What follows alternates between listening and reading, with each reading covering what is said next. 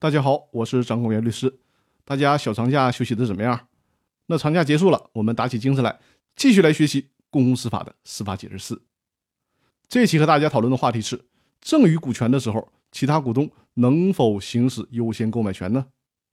在讨论股东资格继承问题的时候，还需要讨论一个问题，就是无偿变动股权的问题。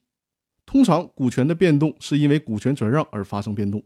但是有三种特殊的情况会导致股权无偿的变更到一个新的股东名下。这三种情况包括了赠与、继承和遗赠。赠与和继承就不用多说了，而所谓的遗赠呢，就是指某个股东通过遗嘱的形式把他的股权赠送给了除了他的法定继承人之外的其他人。这期节目专门来讨论一下赠与股权的时候，其他股东能不能行使优先购买权。公司法规定。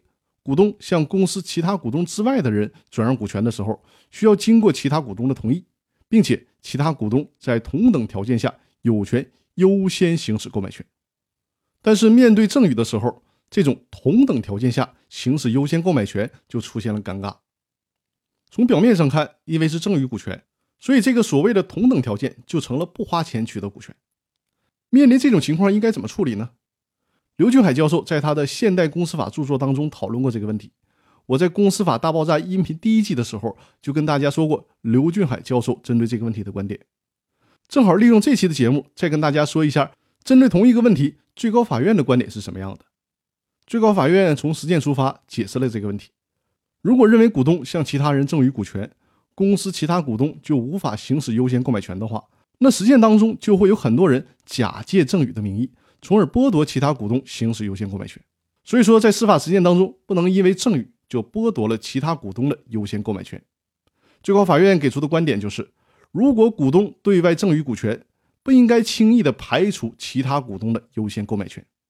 也就是说，在这个时候，其他股东依然享有优先购买权。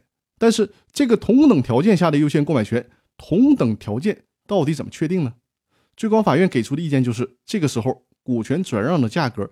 应当由当事人协商确定，但最高法院的观点到这里就戛然而止了，没有继续讨论。如果当事人之间协商但确定不了转让价格，这个时候应该怎么办？